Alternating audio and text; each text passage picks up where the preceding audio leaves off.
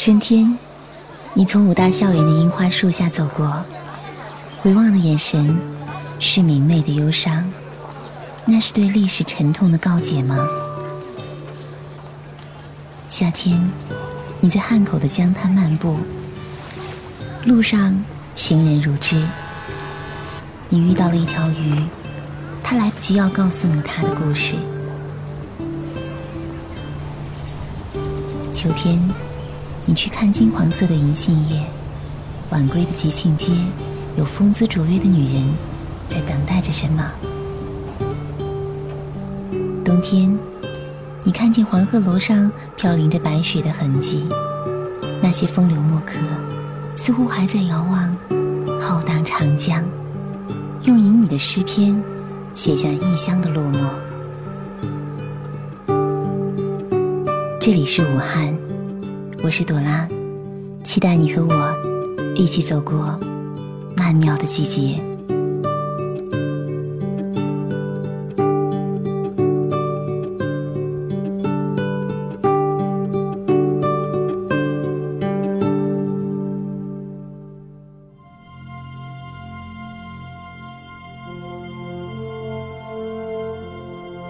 国立武汉大学，好苍老的名字。从右到左念一遍校牌，时间好像过去了一百年。这座百年学府，它来自于一八九三年清末湖广总督张之洞的奏请创办，在当时还被称作自强学堂。经过许多年的演变传承，直到一九二八年正式定名为国立武汉大学。武大的校园。很美，很古朴，特别是那些中西合璧的宫殿式建筑群，古典、优雅、蔚为壮观。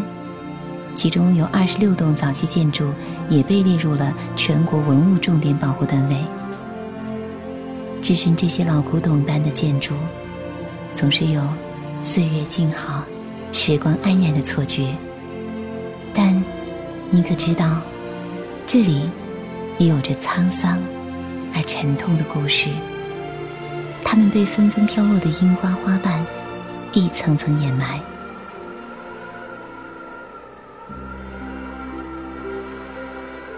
每年阳春三月，武汉大学的樱花就争先恐后的绽放，数以万计的游客闻香而来，似乎要挤破校园。那些夹道盛放的樱花，如同粉色云朵。一团团烂漫夺目，春风拂过，纷纷扬扬的花瓣雨落在鼻尖上、肩膀上、手心里，无限美好。想到樱花，就想到日本。这个樱花之国，每年三四月的时候，正是日本各个中学开学的日子。于是，日剧中最经典的镜头。莫过于穿着漂亮制服的中学女生，静静走在开满樱花的街道。青涩又可爱的男学生骑着单车追上来，大声问好说：“哦嗨哟！”女生回头微笑，长发随风飘起，一串樱花伴轻舞。那一瞬间，是萌动的青春无以复加的美好。然后，主题曲奏响，人生的新诗篇。从此刻书写，樱花花期不过七天，却能倾其所有，在短短的时间吐露最绚烂的美丽。例如青春，短暂、绚烂，洋溢着青春活力的学子，从樱花树下走过的刹那，心中涌动的总是对青春的感动。多少人赞美青春，享受青春，不舍。不倦，可是抓不住时光的尾巴，就那样，从怀想到怀念，因为易逝，更弥足珍贵。在武大看樱花，应该到樱花大道和樱花林。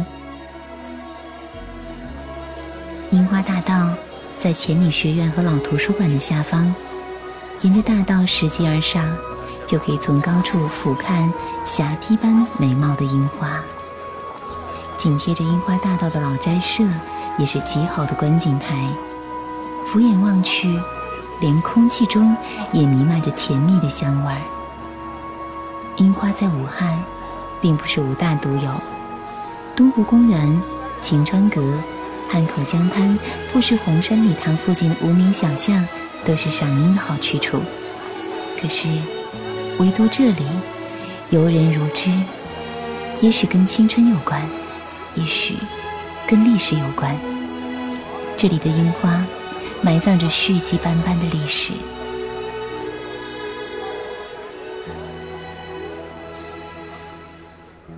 一九三九年前后，武大的校园曾经是日本伤兵的疗养所。日军无数次轰炸这座城市的时候，却唯独绕开了这里。风景幽僻。正是寄养伤兵的好地方，于是，一批前线上血肉模糊的伤兵被转移到这里。他们远离了故土，在陌生的土地上拼杀，现在，却只能躺在这里，苟延残喘的活着。思乡之情，愧疚之情，都不由得满心惆怅。于是，日本的樱树种漂洋过海。来到这里，他们蛰伏在泥土中，等待生长，等待用粉色的花瓣抚慰受伤的心。不过十年之后，日军全线撤退，寄住在武大的伤员撤离，只是那些樱树还保留了下来。当年的侵略者中，也有心生忏悔的人，记得这里，他们想做一些事补偿。一九四六年。日夫田野秀荣将自己所藏的四万多册中日书籍捐赠给了武大。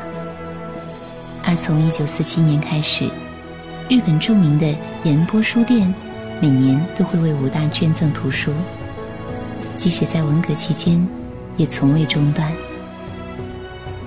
那些樱花呢？它们还在吗？樱花还在，不过。早已不是当年所栽种的那一批而已，他们的生命太短，不过短短三四十载，所以，当年那批三十来棵的樱树，早在五十年代中期就相续死亡。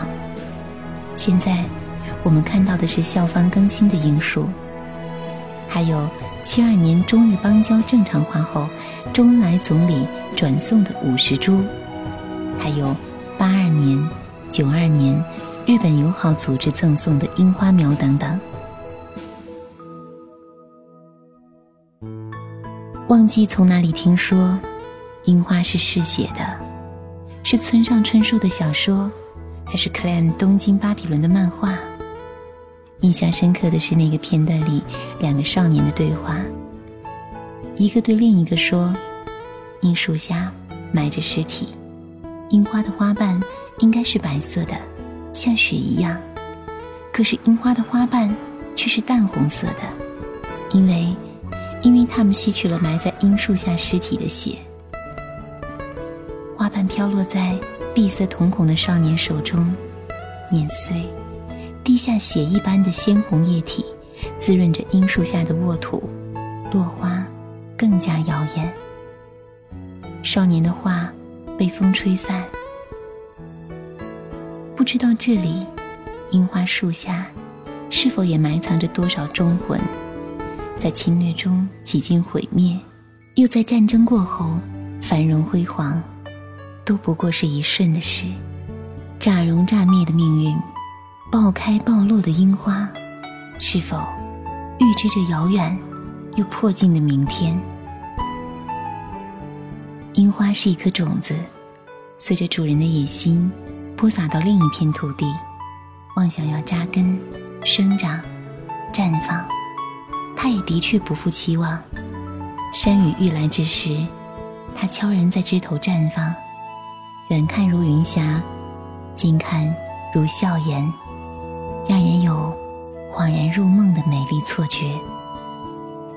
它们又纷纷飘落，淹没在泥土，悄无声息，短暂的灿烂。凋零的壮烈，的确有那么几分他的民族精神。可是，他也许不曾想到，三四十年后，他将永远死去，随着那片野心。等待人们再次想起他来时，无非记起他的美丽，还有他警醒的意义。于是，在武汉，在青岛，又或是更远的华盛顿，人们依旧赏樱，遥望民族情感以外的这份美丽。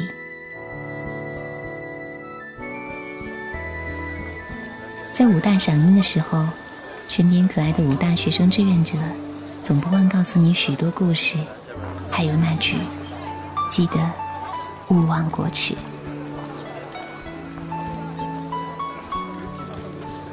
涌动的游客从樱花大道下走过，从标本馆出来，讨论着馆中精致的蜂鸟标本，然后向下一个地方走去。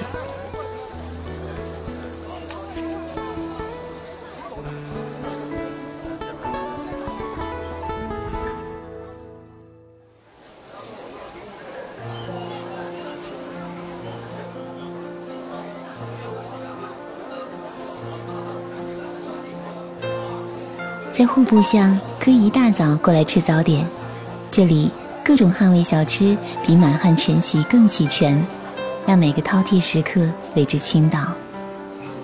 户部巷是一条独具特色的百年老巷，全长不过一百五十米，宽也不过四米，其名头却实在响亮。早在四百多年前，明嘉靖年间的湖广图经志。就留下了这条狭窄小巷的印记。最初，在户部巷经营早点的往往是原住居民，楼上是住家，楼下是食店。天才蒙蒙亮，令人垂涎的各色风味小吃就吸引了四面八方前来过早的人。过早是武汉人的独创，就是吃早饭的意思。现在的户部巷却名声响动全国，除了各地商家入驻，还有更多慕名而来的美食家们，他们心中自然有一份美食地图。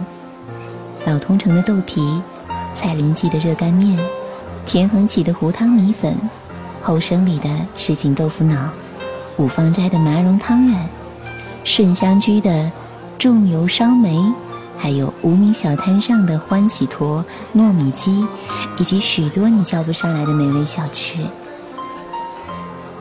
说到武汉，不得不说到二十四小时都能吃到的热干面。也许全国都卖热干面，但只有武汉的热干面是无与伦比的。据说，这秘密就在于酱。湖北生产的白芝麻才能做出最具地方特色的芝麻酱。如果换成别的地方，就完全变了味儿。还有鸭脖，街上的几家鸭脖店也云雾升腾，一大桶深色的卤汁里泡满了鸭脖、鸭翅和鸭胗，知名不知名的香配料散布汤中，据说是二十八种。掌厨的胖师傅坐在大桶旁，一手拿勺，一手拿钱。快而准地将桶里的鸭脖子扔到不远处的蓑笠里，那弧线准确又漂亮。店外已经大排长龙了，老板娘热心地告诉你：吃鸭脖不要心急，凉了更有嚼劲。这里有很多平凡人的平凡事，也许你愿意听听看。穿梭在人群中的老汉，积极地走。他穿着朴素的灰蓝色衣服，肩上扛着一根扁担，上面绑着绳索和一瓶茶水。他们是扁担。武汉人对挑夫职业的别称，跟重庆的棒棒、贵州的背篓一样。他大概要去汉正街，然后一定会蹲守在人行道的边缘。如果有主顾上前询问，他们就会立刻弹起身子，问货物多少和路程远近，谈好价格，就跟在主顾的身后快步走去。很多年了，这样的职业却不曾改变。街道拥挤不堪，一般的车辆没法进来，只有只身挑一根扁担才能顺利通过。老汉过去生活窘迫，依靠着扁担的生计过了大半辈子。过去还曾有个女人愿意跟他，生下了一个女儿，可是他养不起孩子，只好抛弃了妻女，远走他乡，来到了武汉。没有什么技能，光有一身力气，就做了扁担。一晃几十年过去了，他从未去打听过他妻女的下落，他怕相认，也怕面对自己的过去，一直隐忍生活。如今他有了自己的小车，虽然不可能大富大贵，但还能保证温饱，日子也就这样过。不过蹲在街头的时候，他拿着他的扁担，看着路上的行人来来往往，想着如果自己孩子能够健康长大，现在应该是多大了？知道的是，他的女儿经过了怎样的辛苦，到这里找过他，甚至在户部巷开起了鸭脖店。他还时常从一旁经过，看过鸭脖店里那个年轻的女人，风姿卓越。眉眼里似乎跟他过去的妻子还有那么一些相似，以至于他时常产生错觉。可是这个念头只是一闪而过罢了。年轻的女人找了很久，却依旧没有父亲的下落。她最终只好选择再次离开。老汉还是挑着扁担，走在漫无目的的街头。寻找新的活计，用不断重复的生活寻找生活的救赎。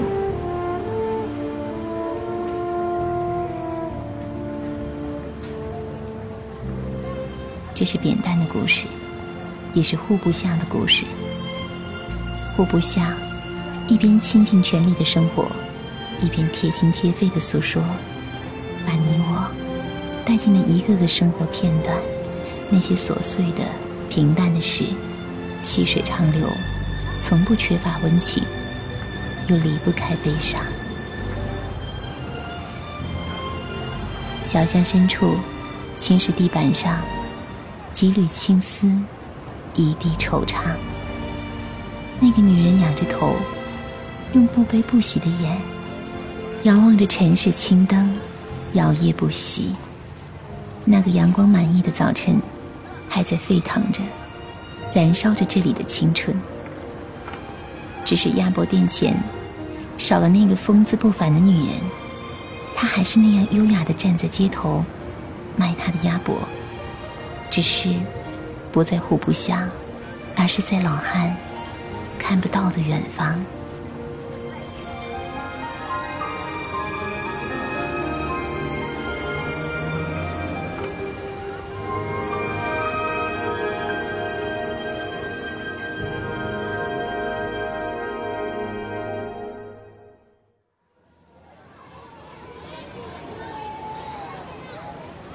生活就是生活，是穿越过满是菜叶的小市场的脚步，是吱呀吱呀转动的人力三轮车，闪亮的钢圈，是放学归家的孩童，是枯坐在窗前的主妇。生活不是秀场，却比秀场更加活色生香。在吉庆街，也许你能对生活的秀场。有一些更多的理解。武汉籍的作者池莉有一本书《生活秀》，写的就是这里。主人公南双阳从小家境贫寒，不得不担负起抚养弟妹的重担。他从吉庆街做起，在街上摆出第一个个体摊子卖鸭脖，小生意红红火火。可是生活的多番变故。正在向他悄悄袭来。吉庆街的第一个小摊，不知道是不是他摆出来的。可是吉庆街的确热闹非凡，各种小摊挤挤攘攘，是最真实的繁华。清晨时分，并不是他最好的时光，这里只有嬉闹的小雀儿喳喳叫唤，啄食着夜晚残留下的食物碎屑。穿着绿色清洁服的环卫人员握着一把扫帚，在地上画圈。于是，细微的尘土在清白的路面留下一圈一圈的脉络。那是年复一年的岁月，时间老人手上的螺纹，伴着武汉人们分分秒秒、日日年年的生活。可是，到了傍晚时分，吉庆街却热闹非凡起来，像是盘起发髻的新媳妇儿。露出撩人心弦的脖颈。吉庆街的有名在于这里的宵夜，在于这里的包容，不分南北，不论东西，来往的都是客人，而不论是什么人，都能在这里找到最合适的位置。吉庆街上的老主顾说：“武汉人什么没见过？这里有天下第一楼的黄鹤楼。”有天下第一江的长江，有天下第一铺的吉庆街。当年陶虹派来来往往时来这里体验生活，武汉人还不是该干什么干什么？武汉人大概确实有骄傲的理由。这里的生活水平不差，这里的房价尚可，这里的日子舒舒坦坦。惆怅的岁月里，杯酒交错间，弦歌之声中，灯笼映照着每个来客的脸。生活秀，多么贴切的形容！百态百味的美食，整夜不眠，为白日里忙得身心俱疲的人们提供一个释放激情的场所。鼎沸的人群，刺耳的喧闹。在亮如白昼的灯火和优雅的管弦丝竹的映衬下，在满街飘香的厨灶和餐桌之间，演绎着不夜的聚集。吃饱喝足了，还有更多的余兴节目。吉庆街每天下午五点开始，直到凌晨都是热闹的，唱地方戏的、吹民乐的、玩摇滚的。做交响乐团的都聚集在这条街上，京剧、黄梅戏、湖北大鼓、湖南花鼓戏，乃至东北二人转，从南到北的，只有你不曾看过的，没有吉庆街不曾演过的。只要花上十块二十块，就能听到风情各异的现场演绎。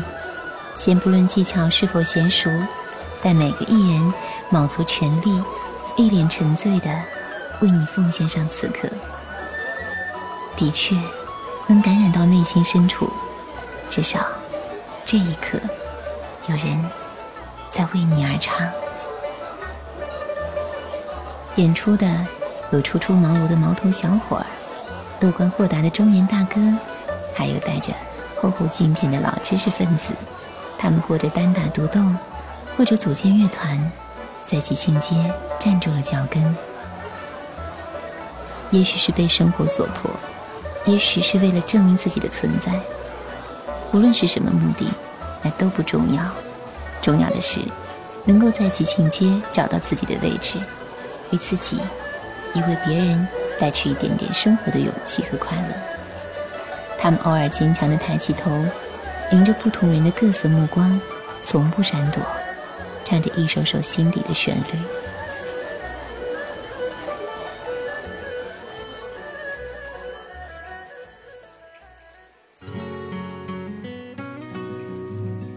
夜色逐渐朦胧，抬眼望去，悬挂着空中的灯笼映照着远处楼房上雕花的栏杆。有人大声划拳，有人浅笑低语，肆意或者狂荡，全都淹没在酒香和喧闹中。素衣长裙，两条辫梢垂在胸口的卖花女，背着吉他在阴暗的角落里小憩的姑娘。都在暗淡的夜色中蜷缩成一个个小小光点。这里没有舞台，这里又尽是舞台的聚集。这里没有黑夜，这里的一切却都能看得一清二楚。这里没有聚散离别，天下熙攘，我们来过，旋即离去。有句话说的是：“有人的地方就有江湖。”吉庆街就是一片江湖，街上的人们如同鱼儿一般，离不开这片江湖。而我还记得那个抱着吉他为我低声清唱的男孩，他一脸羞涩，轻轻拨动琴弦时，如同抚摸着爱人的脸庞，满目柔情。我想，这一定是个懂得去爱与被爱的人吧。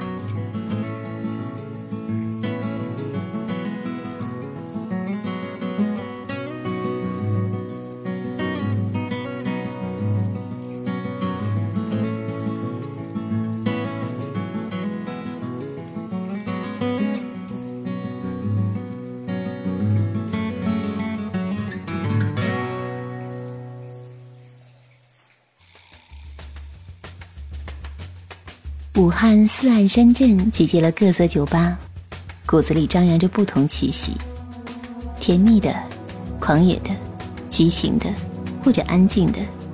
不同的吧注定了你的不同选择。在汉口、新天地、江滩、南京路、汉口天津路一带酒吧有点闹，而香港路、台北一路则更多清吧。武昌的酒吧大多集中在街道口。他们说，武汉是最具朋克精神的一座城。为什么？因为这座城市里超过四十所的高校吗？因为超过一百万颗年轻的心吗？也许，他们正在青春的岔路口上张望着，用不同的方式去聆听、去嘶吼、去挥霍微热的青春。然后，我寻到了武昌区的 Vox 酒吧。想要体验一把这个城市的朋克气息，地下音乐的暴力和疯狂的气息，在轰隆巨响声中，在摇摆不定的灯光中，在尽情扭动的人群中，似乎有了冲破桎梏的力量。Vox 酒吧的后台，几个留着傻傻发型的年轻人，紧张地等待着上台。第一次，在酒吧外的小告示板上看到，除了。今日酒水九折消费完，多了一个小小的演出单，上面有他们的名字，温顺的蜷缩在小小的角落，但是已经足够了。正是这个狭小后台，年轻的心却尝到了梦想的甜味。高温的机器散发出来的淡淡烧灼味，柔和着汗水、烟和啤酒的气味。光怪陆离的灯。在眼前旋转，这就是你想要的吗？成长后的世界，拨动琴弦，敲响鼓点，大声歌唱，摇摆的人们用所有的激情，把年轻的心推向更远的地方。学生们嗅到了这里，年轻的外教们嗅到了这里，那些青春的心在这里聚集、碰撞、碰杯。白色泡沫和那些微热的青春，在幽暗的酒吧睁开琥珀色的瞳孔，闪动着光，友情、爱情、邂逅、暧昧，在这里交织。个人寻找着彼此需要的，然后带着满足的心离去。有些人选择聆听，有些人选择嘶吼。无论什么方式，都是微热的青春的滋味。躁动不安的心需要宣泄，寻找心中的出口，用朋克，用音乐，只想让所有人听到自己的声音。当青春冲出出口，梦想走上舞台，乐团亦或是朋克，不过是飞转的青春光盘上一圈螺纹，不比其他的更深刻。但每一次都会像是生命中的最后一次那样用尽全力去呐喊，因为每一次。都可能是最后一次撕心裂肺的呐喊，只想要摇摆，想要挥霍这只有一次的青春。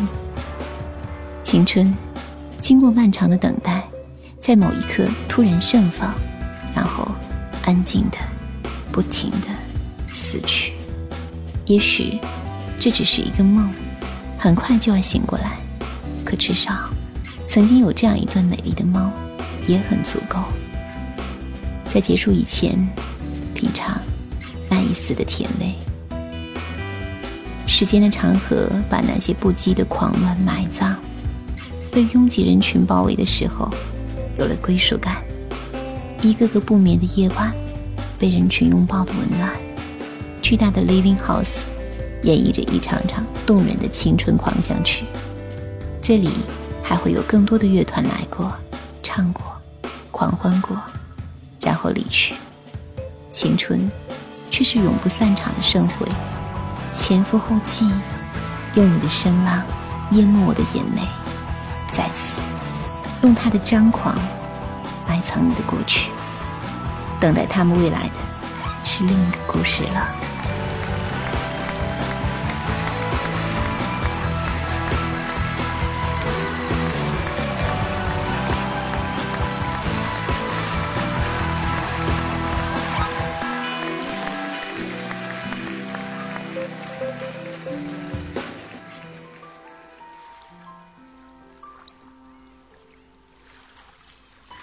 我是一只鱼，没有名字，没有年龄。我每天游弋在长江的深水中，那里有肥美的水草、松软的泥土，还有漫无边际的黑暗。有时候我会浮上来一些，这样依稀可以看到透过水层的光线射下来，它太刺眼了，我还有点不习惯。我更喜欢傍晚的时候出来看看，夕阳的颜色好温暖。岸边有星星点点的亮光，那是人类的灯火。草地上有欢快奔跑的小孩子，他们手中牵着一根线，线的另一端漂浮在空中，好像是燕子和蝴蝶。他们说，这叫风筝。我好羡慕他们。有一双腿，可以自由欢快的奔跑；它们有一对翅膀，可以自由的飞翔。那边有银头发的老太太在跳舞，他们喜欢穿鲜红鲜红的衣服，用力的甩动手中的红绸子。玩轮滑的少年，手牵手的男女，坐在江边的草地，温柔的低声呢喃，看起来好幸福的样子。我们鱼儿是没有爱情的。渔舟归来时，有人上到了船舱上，看着满舱满网的鱼，挑出自己最满意的一条，真好，用草绳系好，然后心满意足的离开。渔夫们卖完了鱼，把小船划向江心，停下来，开始享受余晖中美好的晚餐。那些烧着的煤球和木材，燃起袅袅炊烟，宣告着他们的幸福。渔船对于我们是危险的，所以我只是远远的看，暗自憧憬那些美好的故事。直到有一天，我厌倦了水中无边的黑暗和日复一日的游弋，于是，在某个黄昏，我选择毅然撞进那张幽蓝色的大网。和我懵懵懂懂的鱼儿兄弟姐妹们一起被拉上了船舱。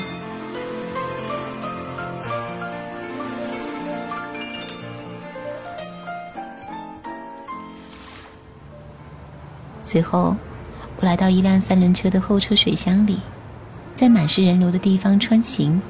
哇，好多人，好热闹！兴奋又紧张的时候，不由自主跳出了水箱。我从三轮车的后车厢跌了下来，看着继续前进的三轮车的背影，使劲的叫：“喂，你丢下我了！”可是他一点也听不到我，加大马力朝前开去，离我越来越远。没有了水，我的呼吸变得困难。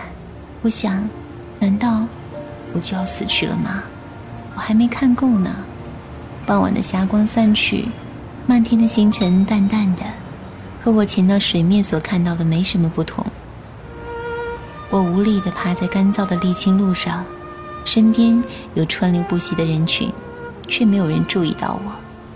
我的声音越来越微弱，我好想告诉你，我在这里。我只是上岸来，想看看另一个不同的世界，不属于我的世界，从很深很深的水底。每次在无边的黑暗中探寻着水流的方向时，我就好想知道水以外的世界。我的世界从不下雨，我的世界没有哭泣。我漫无目的的漫游在黑暗中，没有方向，没有结果。一个男孩走过来，蹲下来问我：“是你在说话吗？”“是我是我。”我挣扎的回答，欣喜若狂。可是他离开了，我有点绝望。还好，他又回来了，带来了一只塑料袋，袋子里有满满一袋的清水，然后把我捧起来，放到水中，我又能活蹦乱跳了。我问他。能不能带我看看这个世界？他笑了，然后我们在满是人潮的汉口江滩边走动。他说：“那些不动的古铜的人是雕塑，那些光亮的地方因为很多人抚摸，所以特别锃亮。还有那边竖着牌子的古铜色人，虽然也一动不动，却是真人扮演的。如果你向他身前的小框子投币，他们也许还会为你跳一段舞。”还有路边那些房子真漂亮。他告诉我说，那些红砖房是原来美国的领事馆，现在的武汉市人力资源市场。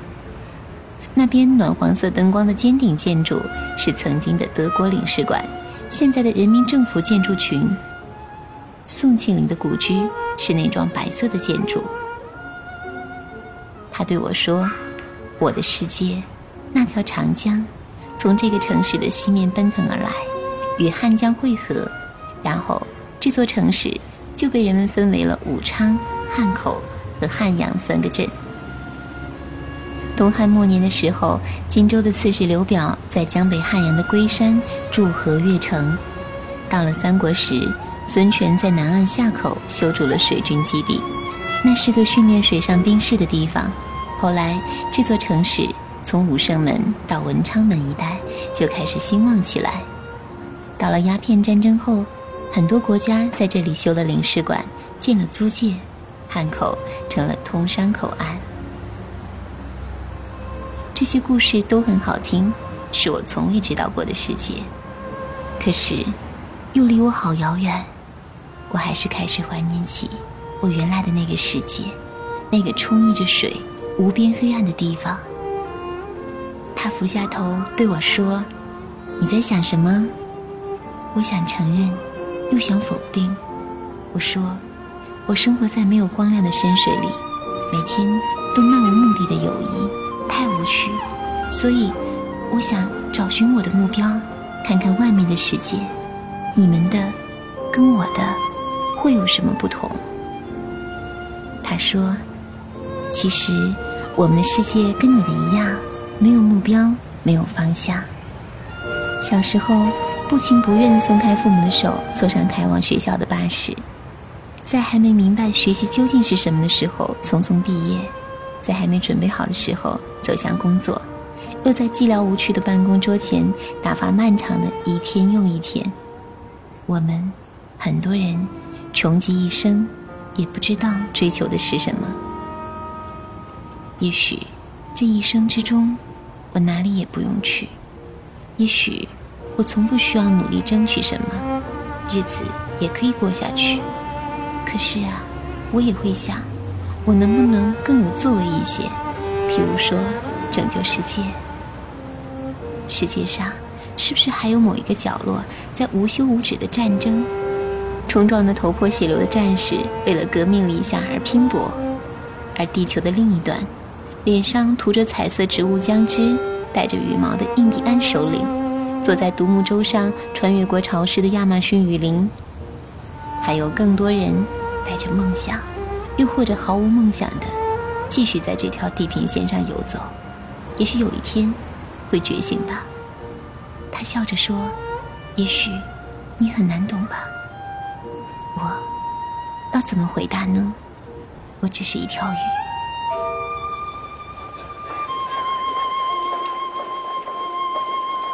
咖啡店里依然温暖，人声吵杂。柜台前的服务生不厌其烦地问：“，有什么可以帮您？大杯、中杯还是小杯？要不要奶油跟果仁？”这里是一个跟我没有任何关联的世界，我不需要喝咖啡。事实上，我也从未喝过。我怀念水中美味的水草，那才是我的最爱。男孩说：“也许你要学着做个不动声色的大人了，不再情绪化，不再偷偷想念，不再回头看，去过自己另外的生活。你要听话，不是所有的鱼都会生活在同一片水中。”所以，你也应该回到属于自己的世界了。我似懂非懂，他像是对着我说，又或者是对自己说。他望着我，不再说话，青涩的瞳孔，又似乎是迷惑又坚定的力量。他带我来到江边，把口袋的水轻轻倾倒在江水中。我顺利的游出来，我要回去了，回到那个无边黑夜的地方，那才是属于我的地方。也许偶尔，我还可以再次浮出水面，远远张望你们的世界。感谢你带我的美好旅程。那些江水拍打着岸边岩石的声音，听说很像海的声音。海，虽然。我一辈子都没有去过，可是我依旧喜欢这里，这个让我可以安心的地方。也许你没有拯救世界，但你拯救了我的世界。我想对你说。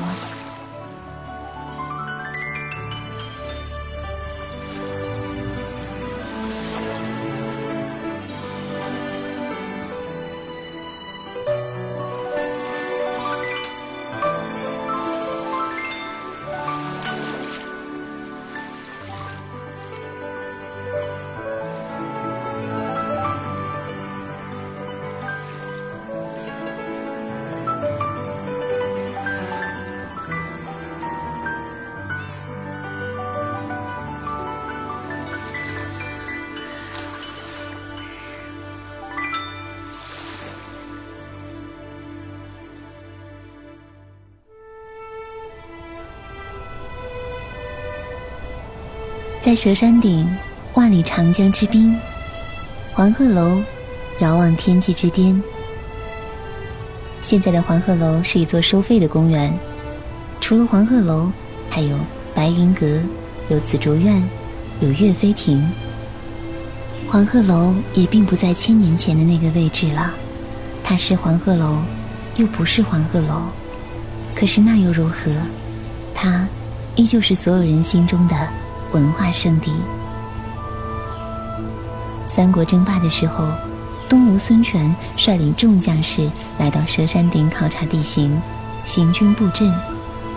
那时，武汉还叫做夏口。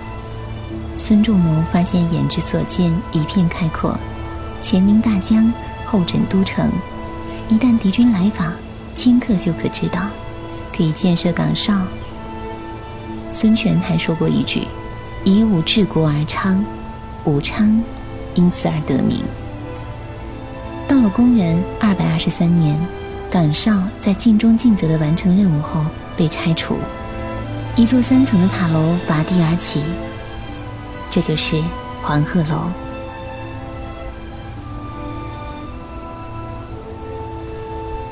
关于黄鹤楼，还有另一个传说。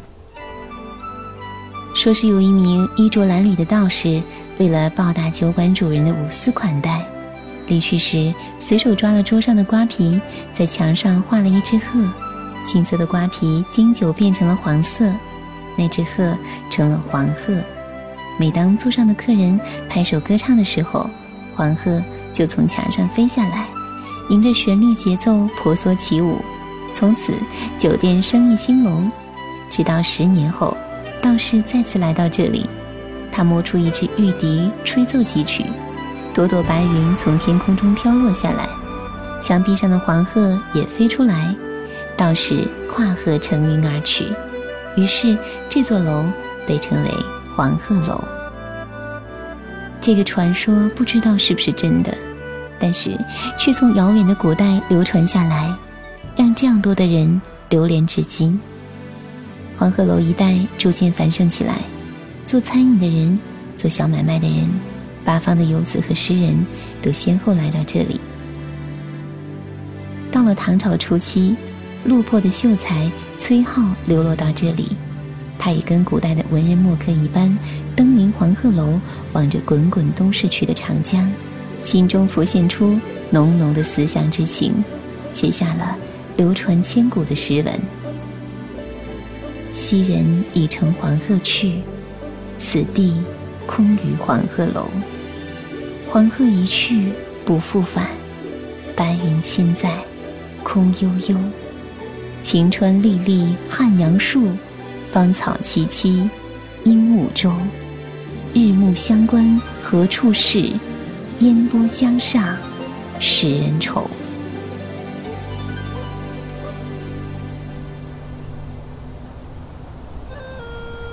流浪的人处处是家，又处处不是家。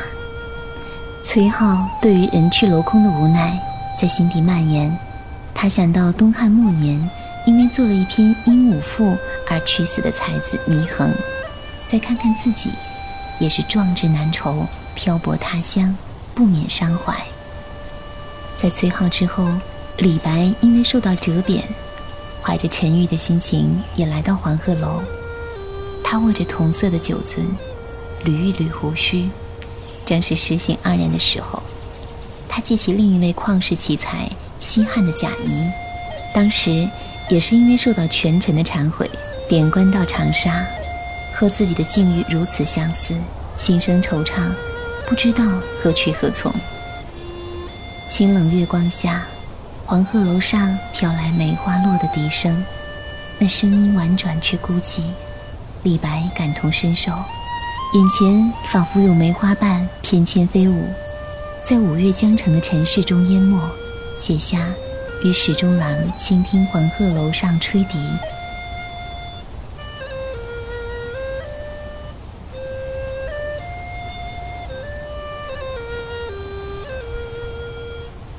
又一次夕阳西下，李白与挚友孟浩然在黄鹤楼上依依惜别，写下了另一首千古名颂《黄鹤楼送孟浩然之广陵》。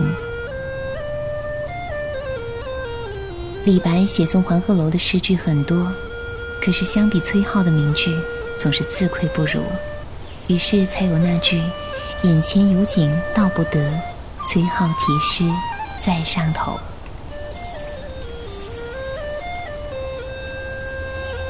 毛泽东也是到过黄鹤楼的，他的诗作显出的就是摄人的气魄，烟雨不再是令人惆怅的小情小调。而是可以与龟蛇二山对视而立的苍莽胸怀。不一样的人，不一样的心境，看到的自然是千差万别。黄鹤楼在眼前，有一点落寞。橙黄色的瓦片在绿树蓝天下闪耀的光，与对面的晴川饭店、东面的白云阁遥遥相望，却无法输进。心底的忧思，没有人能够把黄鹤楼的气魄与悲愁写尽。崔颢不能，李白也不能。黄鹤楼还是那个黄鹤楼，他在晴空中睁开眼睛，不是睥睨众生，而是带着谦和的眼神和笑容，守望着这座城的人。屋檐下的风铃随风摆动。发出一连串清脆的声响，缠绕着千古的情怀。在千古的岁月中，黄鹤楼经历了无数次生死劫难，却又一次次浴火重生。黄鹤楼还有着太多故事，任凭后人书写评说。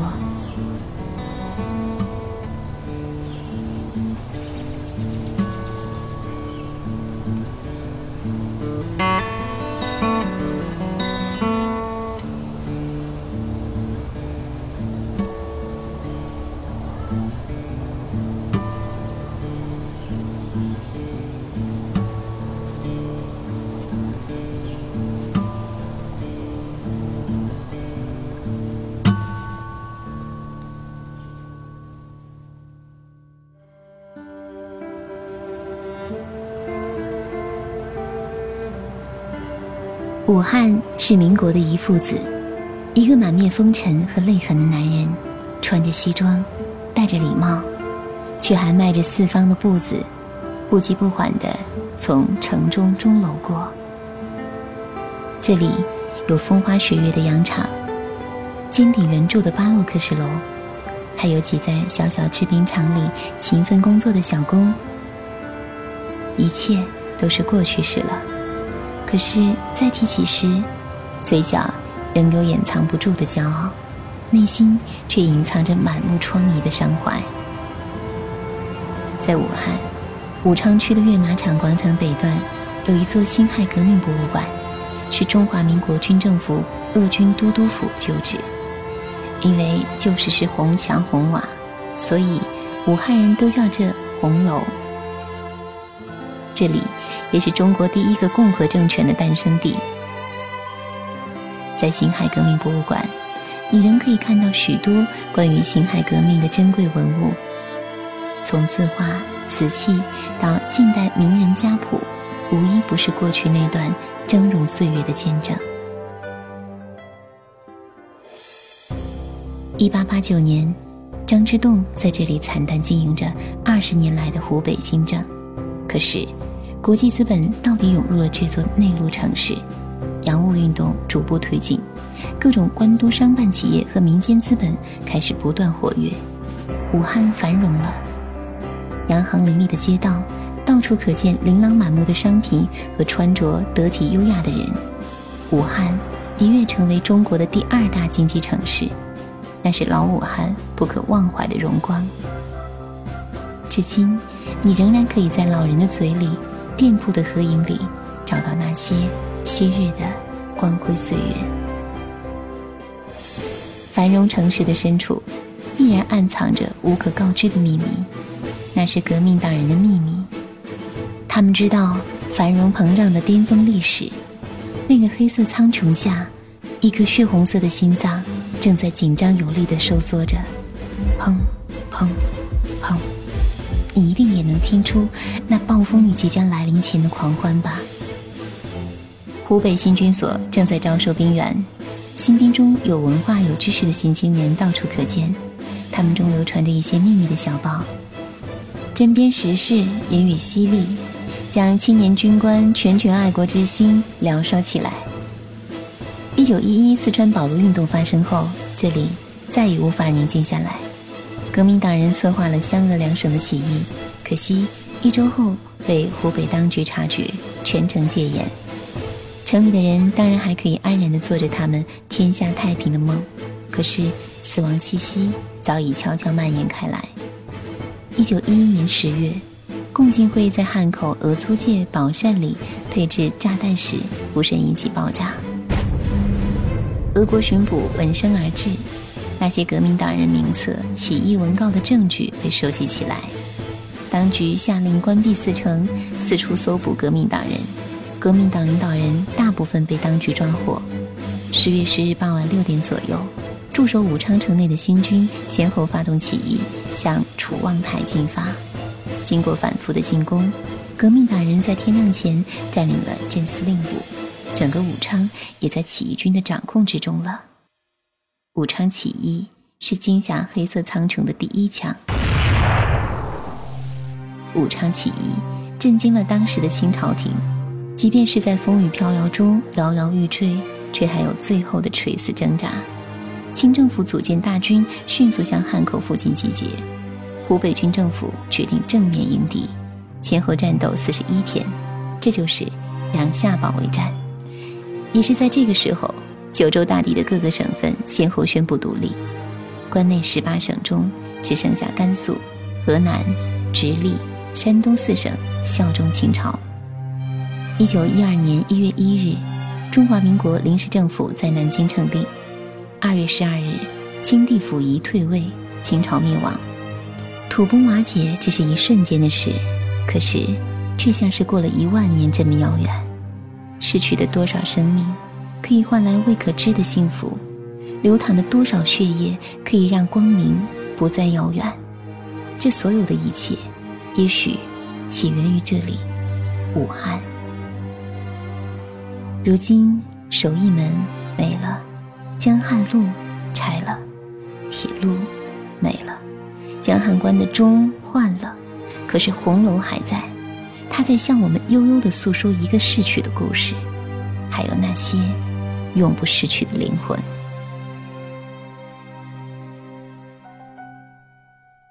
武汉，并不需要宣告国际大都市的虚张声势。这里本来就有太多的古韵沉淀，有太多的斑斓泪痕。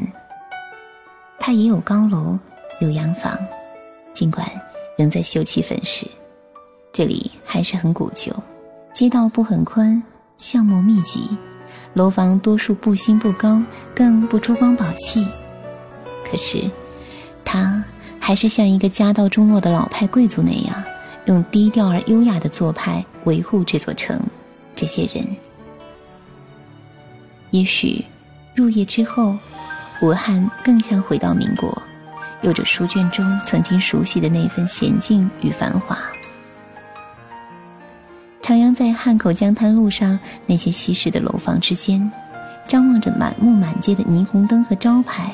勾勒出那些优雅的圆弧和尖角的屋顶，点燃着我的心。似乎是该有的一份静好，十分的风流韵节，却又不显山露水，恰到好处的在那半土半露之间。武汉的街头，到了夏天该是很炎热的，可是秋冬却不一样，总是下不完的细雨。望尽断肠人，撑一把伞，小驻足屋檐下，看武汉的女人鱼群般轻轻飘过，插淡淡的胭脂水粉，明艳动人。那惊鸿一瞥，是你对民国最初的惊艳。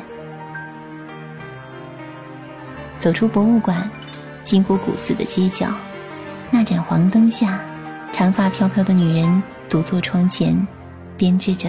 手中的红绳坠玉，也把一缕缕青春编进绳结。橱窗里悬挂着的小饰品，孤孤单单。笑是婉儿的，清浅的。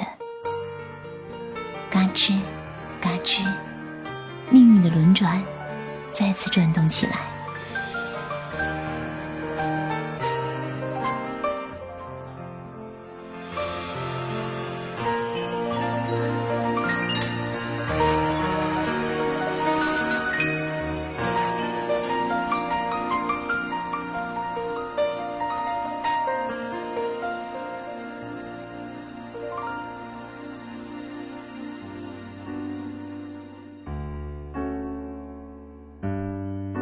离去是为了再次归来，告别是为了再次相聚。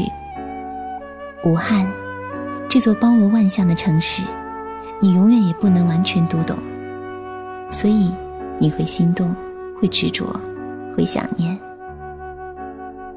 历史风起云涌，沧桑写满了街道的每一条缝隙。沧海桑田变幻，年轻的脚步。跳跃在时光的前头，青春张开一双双翅膀，温暖着人群里流浪的心。你在想什么？你要忘什么？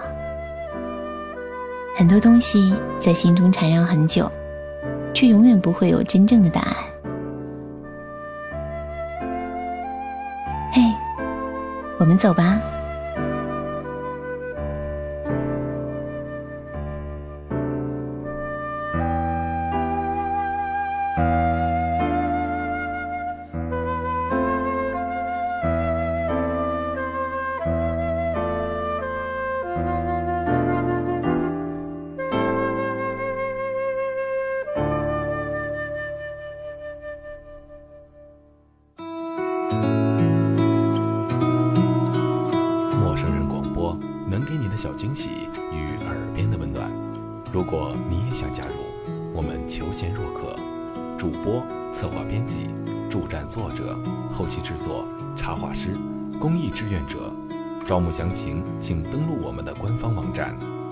订阅、手机 APP、节目下载、更多收听方式、互动参与、精彩活动、推荐投稿。